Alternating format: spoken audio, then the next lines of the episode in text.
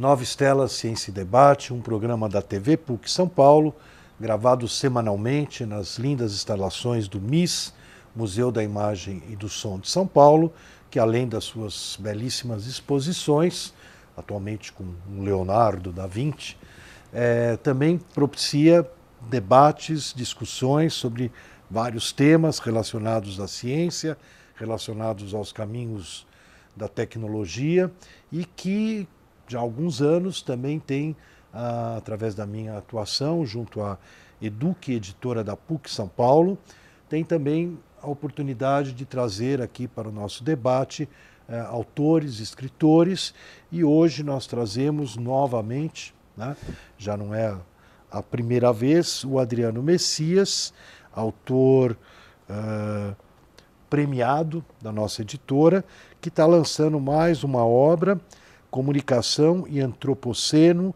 os desafios do humano, com uma capa belíssima. Eu vou apresentar para vocês o nosso entrevistado dessa tarde, o Adriano Messias, ele tem pós-doutorado em tecnologias da inteligência e design digital, PUC, FAPESP, doutorado em comunicação e semiótica, PUC São Paulo, FAPESP, mestrado em comunicação e sociabilidade e graduações em jornalismo e letras.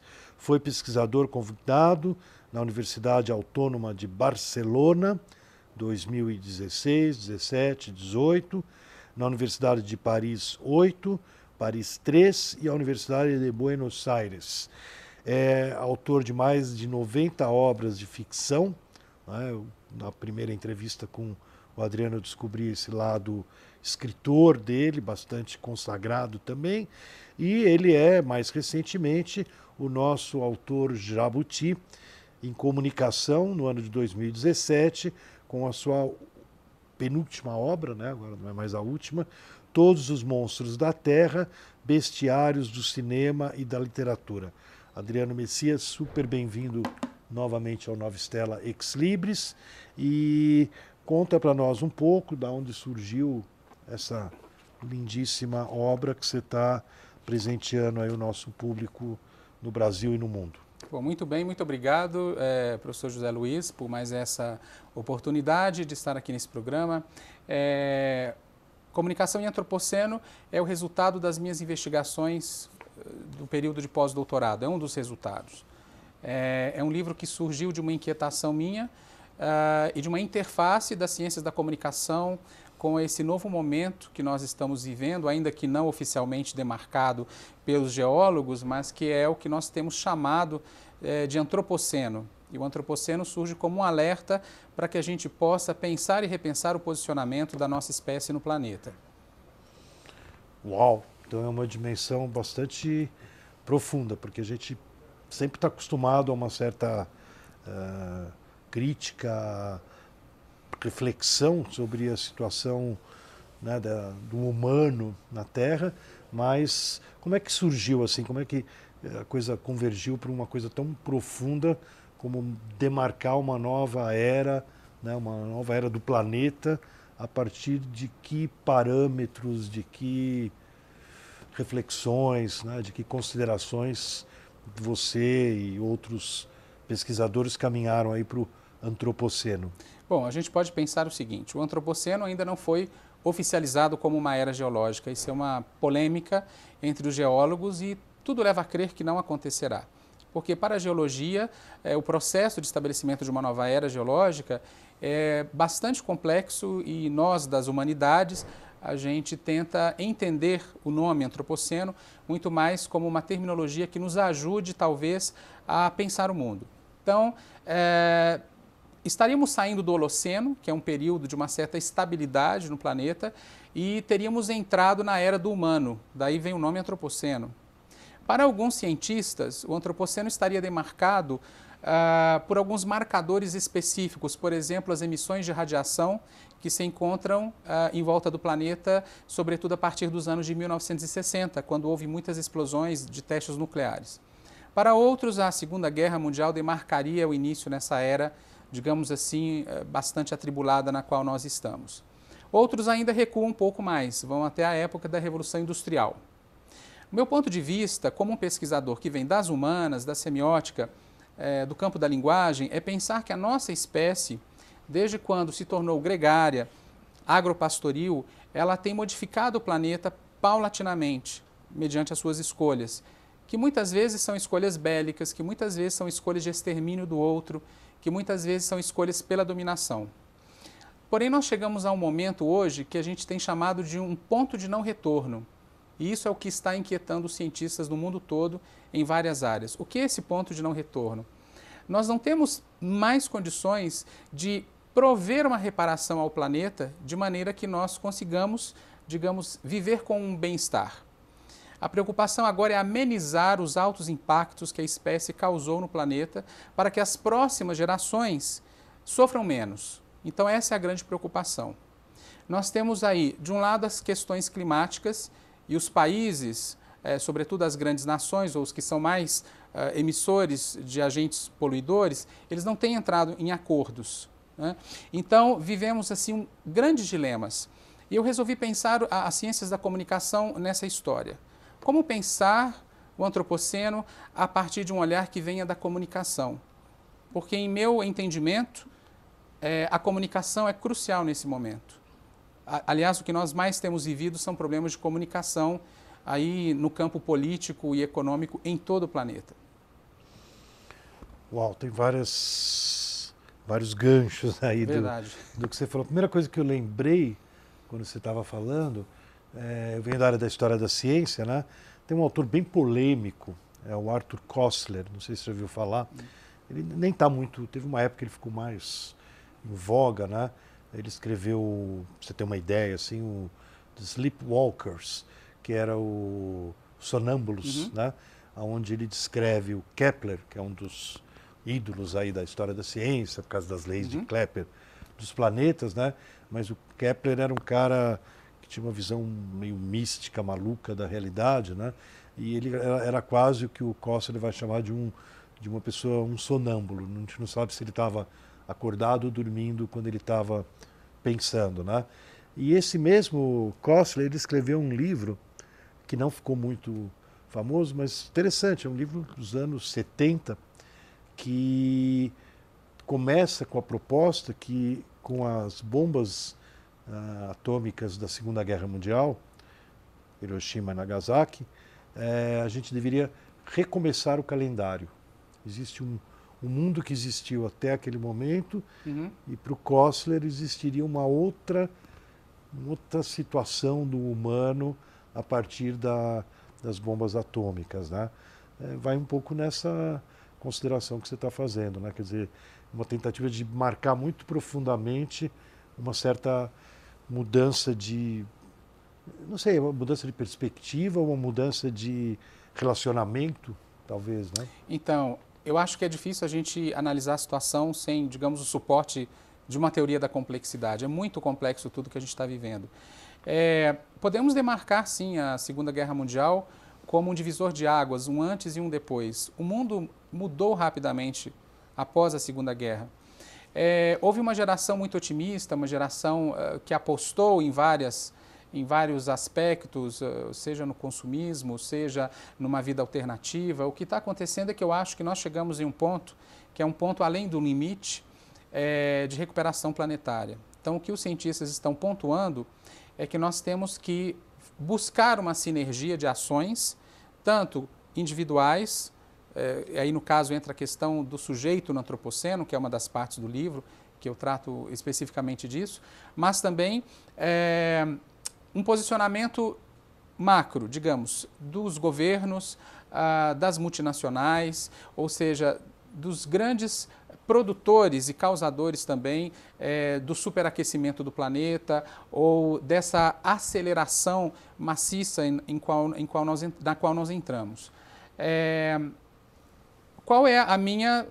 Bom, solução não há. O que nós temos que pensar em, em é, buscas de bem-estar, buscas de reverter parcialmente o que já foi acelerado. Desacelerar não tem mais como. Então, uma das minhas, digamos, assertivas é pensar na, num posicionamento de responsabilização do sujeito, e é isso que eu tenho é, discutido no meu livro. Seja esse sujeito, cada um de nós, ou seja, digamos, uma esfera da cultura ou numa esfera das sociedades, tem que haver uma responsabilização pelo mundo que vamos herdar às outras gerações. Essa responsabilização, ela ocorre, por exemplo, quando algo de muito sério acontece, como, por exemplo, esse problema dos imigrantes que morrem afogados no Oceano Atlântico, é, no, oceano, no Mar Mediterrâneo, naquelas balsas improvisadas, é, nós temos que pensar que esse mundo no qual nós vivemos é também um mundo de corresponsabilização nossa, ou seja, isso também me diz respeito. E parece que a nossa espécie tem se mostrado uma espécie excessivamente egoísta. É muito difícil uh, mudarmos as posturas que vemos uh, quando a gente analisa a história. A gente vê muitas repetições sintomáticas do mal-estar, do narcisismo. É muito difícil mudar isso. Então, eu acredito, uh, não numa guinada, mas acredito assim, numa recomposição, talvez, planetária, civilizatória, que passe por uma responsabilização, por um sentimento de que eu sou responsável pela biota, pelo mundo, pelas culturas, por aqueles que em princípio não me dizem respeito. Isso é interessante que você colocou o nível individual, pessoal e um nível macro político, né, direcionamento social, né? É, esse nível individual é, é, mudança de hábitos também? Eu acho que é mudança de hábitos. Ou, ou, por exemplo, eu vou te dar uma ideia. Ontem eu vi uma notícia interessante. Está uh, tendo uma feira em algum lugar aí de novidades. Agora tudo é feira de novidades, acho que na Itália. Uhum. E você já deve ter visto, já tem aqui no Brasil. Eu tinha visto primeiro nos Estados Unidos, né? Tem lugares que você compra laranjada, né? A partir de uma máquina onde você coloca as laranjas e as laranjas são na hora espremidas e saem numa garrafinha. Uhum. Não sei se você já viu isso. Já. Então, tem uma máquina dessa, só que normalmente as cascas da laranja vão para o lixo. Né? E essa máquina ela tem uma outra engenhoca né? que pega as cascas e mistura com não sei o que, uhum. que uh, ela imprime o copo. Uhum. Impressão 3D. Né? Então é uma máquina completa. Você coloca a laranja, né? elas vão ser espremidas daquele jeito da máquina, bem, bem gostoso, né? no final dá um suco de laranja muito bom. Só que você vai beber o suco de laranja não mais num copo plástico descartável, mas num copo feito da própria casca da laranja. Né? Teve gente que já me contei essa história ontem à noite, onde eu estava, alguém falou, ah, mas deve ficar ruim o gosto do copo. Né? Eu falei, bom, se ficar ruim não funciona, deve ter alguma coisa que você coloca junto uhum. que ele fica compacto e gostoso. Né? Esse é um tipo de coisa que vai nessa direção. Hoje eu estou delirando aqui. Não, eu acho que sim, eu acho que é uma, é uma resposta. Só que nós temos que ter respostas mais sinérgicas e mais uh, multidirecionadas em num aspecto planetário. Que, ou seja, não adianta um país é, super desenvolvido adotar esse tipo de postura se nós temos assim milhões e milhões de habitantes em todo o planeta que não têm sequer condição ao saneamento básico, por exemplo. Então, isso é uma preocupação porque nós temos uma divisão de humanidades agora. Nós temos, talvez, o que, se nós pensarmos no aspecto da tanatopolítica, que é uma consequência da biopolítica, ou seja, a morte pela morte, o poder controlando a própria morte dos seres, é, nós temos aí os resilientes e os redundantes. Os resilientes são aqueles que eu chamo de um homem modesto, os conformados, aqueles que vivem de acordo com o sistema, que atendem às demandas. Então, veja, compre, compre mais, compre agora, compre nesse dia específico de compras no mundo inteiro, compre porque você tem de ter, compre para você ser melhor, então, consumismo absolutamente desenfreado. Nós compramos muitas coisas de que não precisamos. Esses são os resilientes. E nós temos os redundantes. Os redundantes são bilhões e bilhões de habitantes do planeta que sequer vão ter acesso àquilo que nós hoje desperdiçamos. E esses redundantes, eles são o nosso outro, são aquele, aquele outro que nós não aceitamos, que nós recalcamos. Então, vamos pensar que hoje, por exemplo, nós temos apenas 9% do plástico mundial que é reciclado. A maior parte desse plástico está ou em uso ou está despejada em lixões, porque existe uma parcela significativa do plástico que não é reciclável, porque os compostos que formam as diferentes embalagens às vezes não se mesclam. E isso seria importante no processo de reciclagem. Então, tem muito plástico sendo depositado nos países periféricos da África e, sobretudo, no Sudeste Asiático. E existem grandes lixões. É o plástico que vem uh, da Europa e que vem da América do Norte, por exemplo. Então, é, nós temos ao lado de posturas importantes como essa que você está dizendo, é, uma necessidade urgente de fazer alguma coisa que seja do âmbito do colossal também. Ou seja, em 2050 haverá mais plástico do que peixes nos oceanos, segundo oceanógrafos. Então, é, precisamos buscar soluções, né? por um lado, paliativas, mas por outro, que sejam soluções um pouco mais amplas do que simplesmente é, é, aquelas que são hiperlocalizadas. Então você tem uma solução na sua comunidade, no seu bairro, isso é muito bem-vindo, como essa máquina que você falou. Mas a gente tem uma preocupação que é o seguinte: como comover, sensibilizar os governantes, as grandes multinacionais. E uma dessas posturas de responsabilização é você dizer não. É você falar: eu não vou comprar. Eu não vou comprar isso porque eu não preciso disso. Eu vou comprar esse móvel hoje ou esse celular hoje, daqui dois anos ele está descartado, é mais lixo. E onde nós vamos colocar esse lixo? Então eu penso muito na que, que, a postura de responsabilização do sujeito vem dessa conscientização de fato do que, que eu tenho de ter, do que eu preciso para viver e do imenso cabedal de objetos do nosso dia a dia que fazem parte dessa cultura do desperdício. E isso é que divide o mundo em situações, em dois blocos, digamos assim, é, tão contundentes, os redundantes e os resilientes. E você localiza esse movimento acontecendo, quer dizer, um, essa reação, essa, vamos dizer assim, manifestação de mudança está acontecendo? Eu acho que está. É mais fácil a gente entender quando você nos fala do, do que está acontecendo em termos da destruição, né? Do, uhum. O plástico, assim, de repente a gente está inundado de fotos na, nas redes do que é o plástico, né, do como eles tomam conta dos oceanos, uh, peixes que você abre o peixe, olha, ele está todo plastificado por dentro, né, uhum. né? Quer dizer, eu acho que é, isso é parte dessa reação, as pessoas estarem se bombardeando com imagens terríveis do que está acontecendo nos oceanos. Eu digo assim, como vão ser os, as bases dessa mudança de atitude? Olha, existem mudanças de atitudes é, em todas as partes do mundo. Né? Então, nós vemos eh, ONGs, instituições, governos, é, com iniciativas as mais variadas. É porque, de fato, é um tema muito complexo. A gente não pode se apegar a um aspecto como o plástico, existe o aspecto da camada de ozônio, da poluição ambiental, é, o aspecto das relações políticas, econômicas, em que medida isso também determina ah, esse alto índice, digamos assim, de ah, aceleração planetária, como a gente diz, não é? e facilita cada vez mais nossa entrada no antropoceno, ainda que não seja a era oficializada, mas ela tem cabido muito bem para que a gente possa ter pelo menos uma terminologia. É, então, veja que o acordo, por exemplo, o, clima, o, acordo do clima de Paris de 2015 é até hoje um embrólio, porque os países não entram num acordo definitivo. É, então, um, é, em 2015 prometem fazer, prometem chegar a um acordo e de repente, paulatinamente, essas cláusulas vão sendo desobedecidas. Então, há uma preocupação muito grande com o que os governos de fato vão fazer. Outra coisa é que nós temos visto por todo mundo é, o aumento né, o crescimento de seja governo, seja ideologia, seja posicionamentos da extrema direita. E nós temos visto isso na Europa, na América Latina, em outros países. É, está muito difícil o diálogo.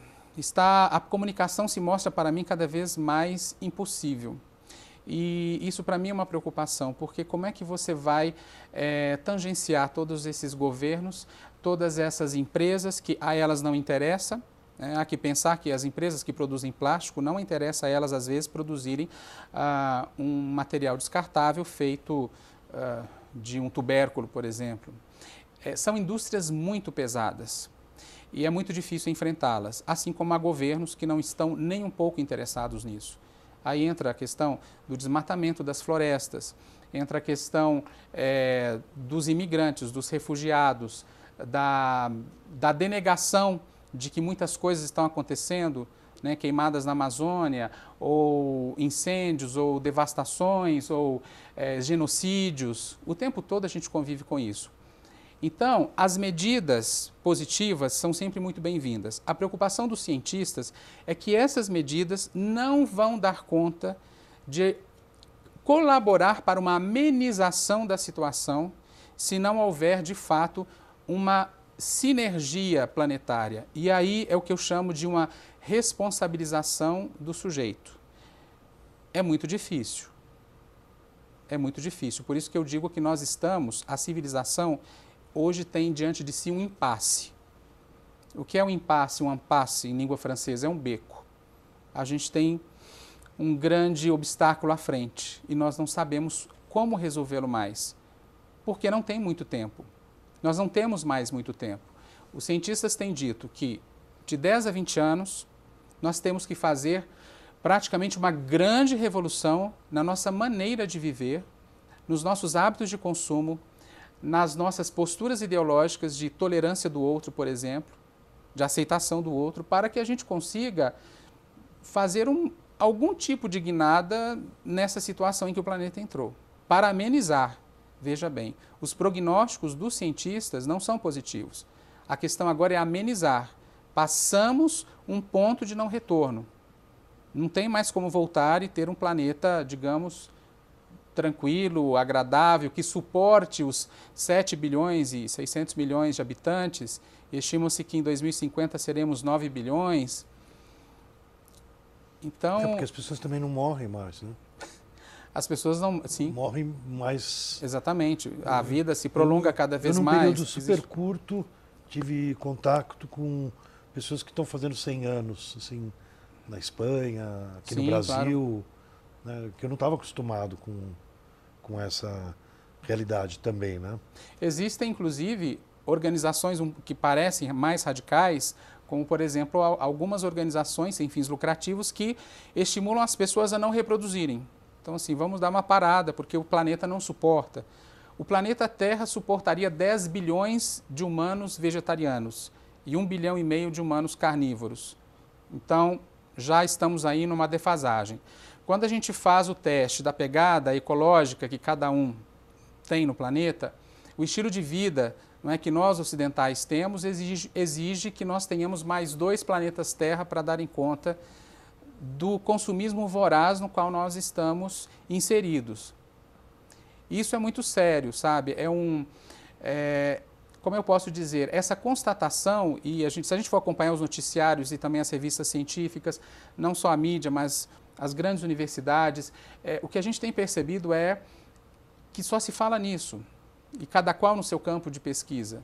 Então, parece que agora, né, no início do século bom, já não é mais início, mas já entrando né, numa nova década do século XXI, é, a humanidade se vê um pouco perdida, confusa, em parte desesperançada, ou seja, a, parece que boa parte daquilo em que as gerações anteriores acreditou não se cumpriu ou não, não está valendo, é, onde erramos. Então, essa é uma indagação, até mesmo ontológica, sabe, José Luiz? Assim, o que nos faz humanos hoje, afinal de contas?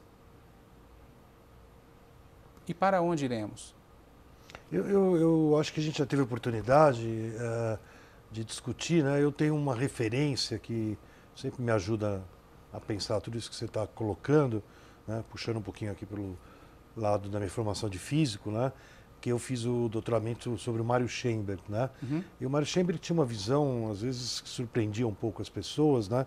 Que ele acha que, achava, né? Acha, que às vezes a, a, a humanidade, não, ou, ou, os animais em geral, né, é, em situações de muita, é, muito risco, né, de muita ameaça, é, acabam tomando atitudes que não dá para a gente exatamente é, prever logicamente. Né? Um exemplo que ele dava foi assim, até o 1980, é, os cientistas estavam muito focados Adriano, muito, muito, desde Hiroshima, Nagasaki, com a ameaça nuclear. Né? A gente tinha uma, na linha, na mesma toada que você está falando, a gente tinha o entendimento de que é, se bobear, a gente podia explodir o planeta 30 vezes com o arsenal da União Soviética e dos Estados Unidos. Né? E, de repente, em 1979, 80, houve um grande movimento pacifista, meio inexplicável. Eu marchei em Nova York em 1980 com mais de um milhão de pessoas. Não é muito comum ter marchas em Nova York. Uhum. Né? E, de repente, eles começaram a desarmar. Né? A União Soviética, por estar muito ligada ao militarismo, desmoronou. Né? Os Estados Unidos, como você falou, se readaptou, a sociedade lá, e passou a vender outras coisas menos bomba, né? naquela época. Né? Então, é possível, você acha, alguma coisa desse gênero, assim, de, de guinada inesperada? Então, é difícil falar. Porque, porque nuclear a gente não está mais tão desesperado. No nuclear nós não estamos mais. Não que a ameaça tenha desaparecido, a gente não sabe exatamente o que, que cada país tem como arsenal, não é? Digamos que isso acalmou. Ainda que tenhamos o, o, o relógio do fim do mundo, que fica lá na universidade, uma universidade inglesa, e ele mede assim a, a cada grande comoção ou problemática humana a proximidade da meia-noite. Ou seja, é, nessa última tensão entre Coreia do Norte e Estados Unidos, esse relógio quase chegou na meia-noite. É, então, digamos, está mais tranquila essa questão, mas eu acho que o mundo ficou mais complexo. Eu acho que a civilização está complexa. É, são muitos problemas que nós teríamos que acudir ao mesmo tempo. E eu acho que nunca a humanidade foi convocada a pensar sobre si mesma como agora, que é a época das tecnologias que nos interconectam uns aos outros em tempo real em toda parte. Curiosamente, quando nós chegamos nessa comunicação tão ubíqua, tão facilitada pela inteligência artificial, pelas redes, nós encontramos justamente impasses da comunicação uma dificuldade enorme de entender o que o outro está dizendo. Adriano, eu vou ter que te interromper, nosso tempo está chegando ao final. Ok. É, o pessoal vai assistir na televisão, vai assistir no YouTube, né? E pode também comprar o livro Comunicação e Antropoceno, Os Desafios do Humano, do Adriano Messias, nosso pesquisador que lança pela Eduque o livro e nos faz refletir aonde estamos e para onde vamos.